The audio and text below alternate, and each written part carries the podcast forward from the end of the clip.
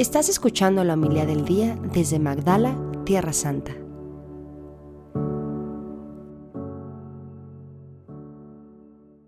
Un sábado Jesús fue a comer en casa de uno de los jefes de los fariseos y estaban todos espiándolo. Mirando cómo los convidados escogían los primeros lugares, les dijo esta parábola.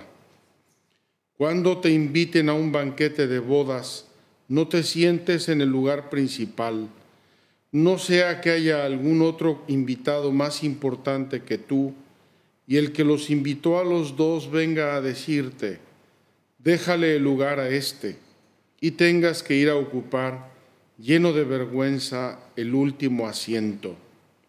Por el contrario, cuando te inviten, ocupa el último lugar, para que cuando venga el que te invitó te diga, amigo, acércate a la cabecera.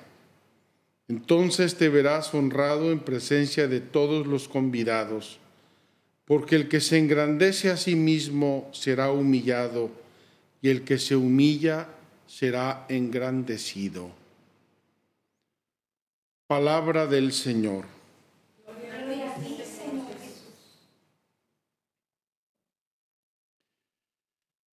Muy queridos hermanos, es fácil ver para los que siguen eh, la liturgia todos los días un cierto hilo conductor, tanto en las lecturas, en las primeras lecturas de la carta del apóstol San Pablo a los romanos, como los textos evangélicos, donde en esta semana Jesús ha intentado corregir y enseñar pesantemente a los fariseos y también el tema del sábado, tan importante y, tan discutido en el judaísmo del siglo I. Vamos a decir una breve palabra de cada una de las lecturas. Primero, San Pablo, como ya hemos dicho durante dos o tres días, está contemplando con los romanos cuál es el tema teológico o la ubicación teológica del pueblo judío. Jesús era judío, los primeros cristianos eran todos judíos, los cristianos que conocían ahí en Roma, los primeros cristianos que llegaron a Roma y el mismo Pablo eran judíos, Pedro era judío, entonces el cristianismo inicial que hay en Roma, al que se dirige San Pablo, mira a los judíos cristianos y se pregunta qué pasa con el pueblo judío. Porque incluso entre judíos había riñas y problemas, como sabemos. El pobre de San Pablo fue apaleado y perseguido y acusado por sus hermanos judíos sin descanso. Fue perseguido por ellos a todas partes a donde iba. Entonces Pablo les quiere decir a los romanos qué está pasando con el pueblo judío. Por un lado, ven que tienen a unos grandísimos apóstoles y cristianos judíos los primeros cristianos, por otro lado, judíos establecidos en Roma o llegados a Roma que combaten y se pelean con los cristianos. Y dice San Pablo con una visión teológica de la historia. Esta contraposición judío-cristiana tiene un papel providencial en la historia. Es para que el cristianismo le llegue a todos los paganos.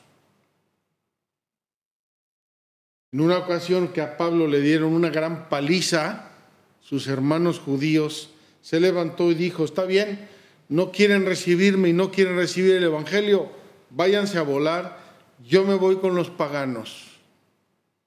Y comenzó a predicar a los paganos en todas partes a donde iba, mientras al inicio intentaba predicar a los judíos en las sinagogas de los lugares a donde iba.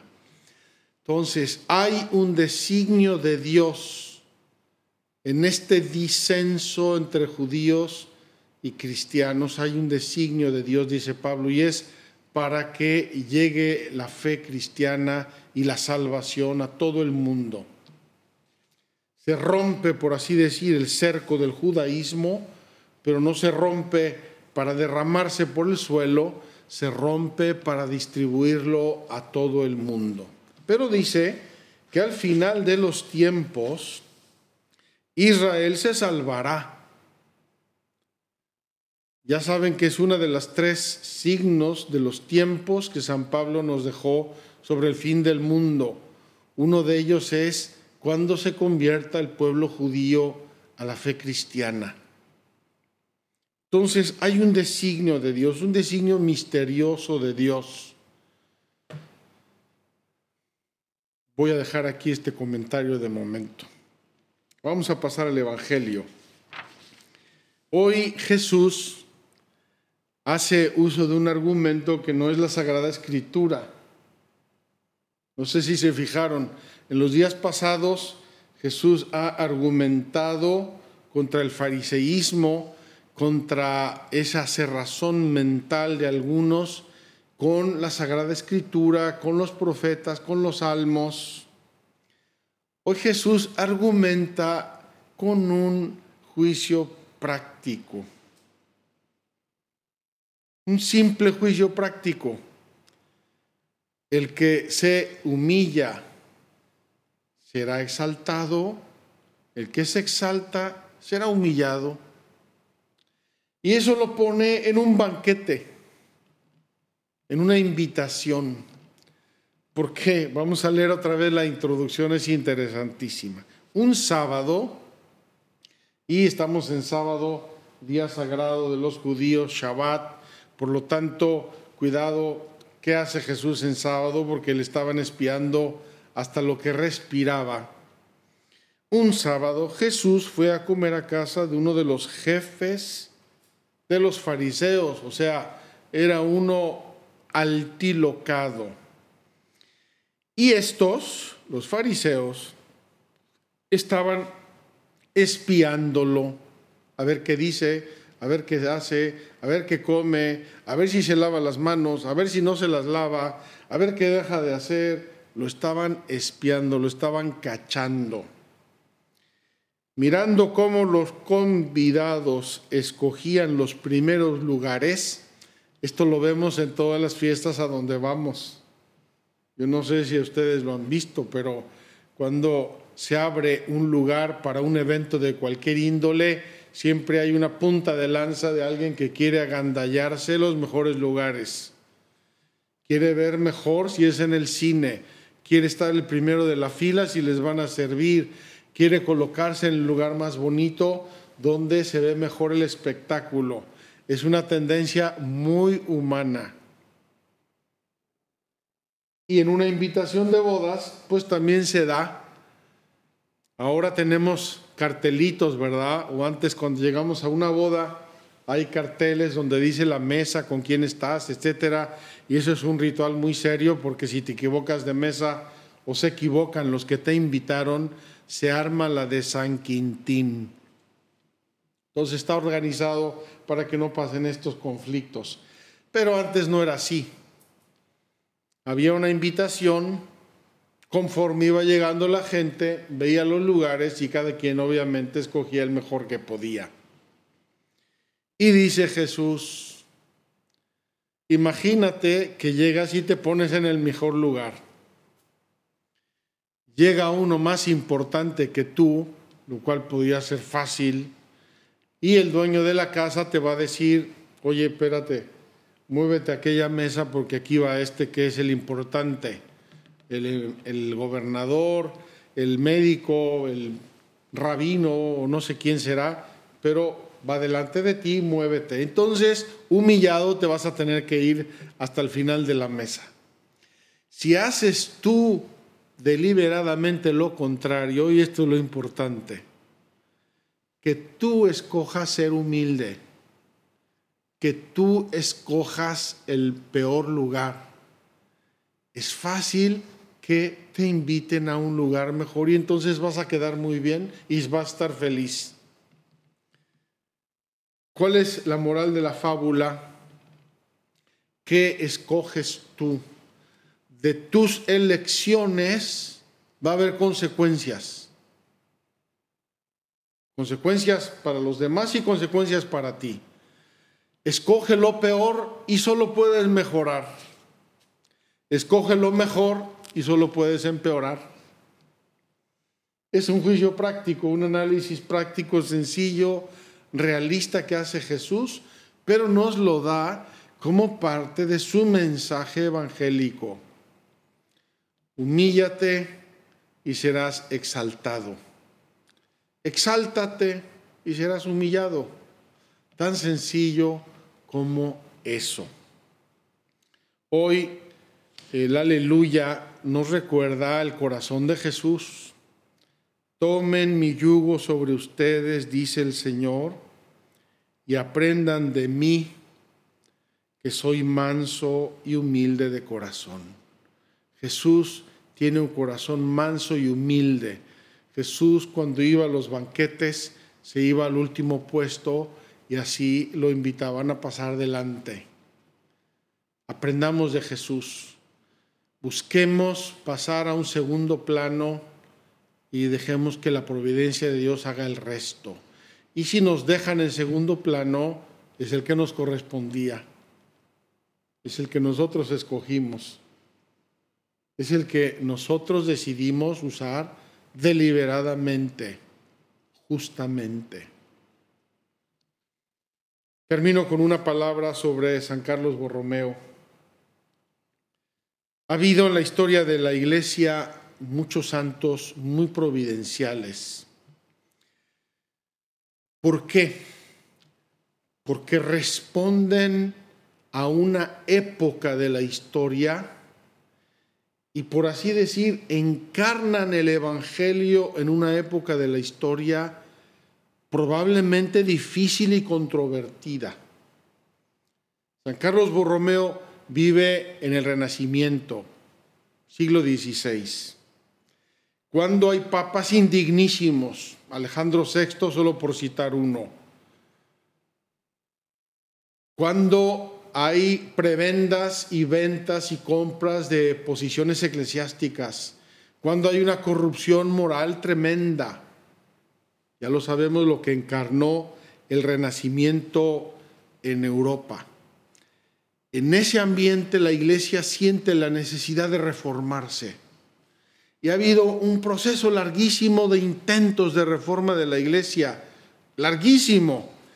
Y ese proceso finalmente aterriza en un esfuerzo de reforma que es muy obligado.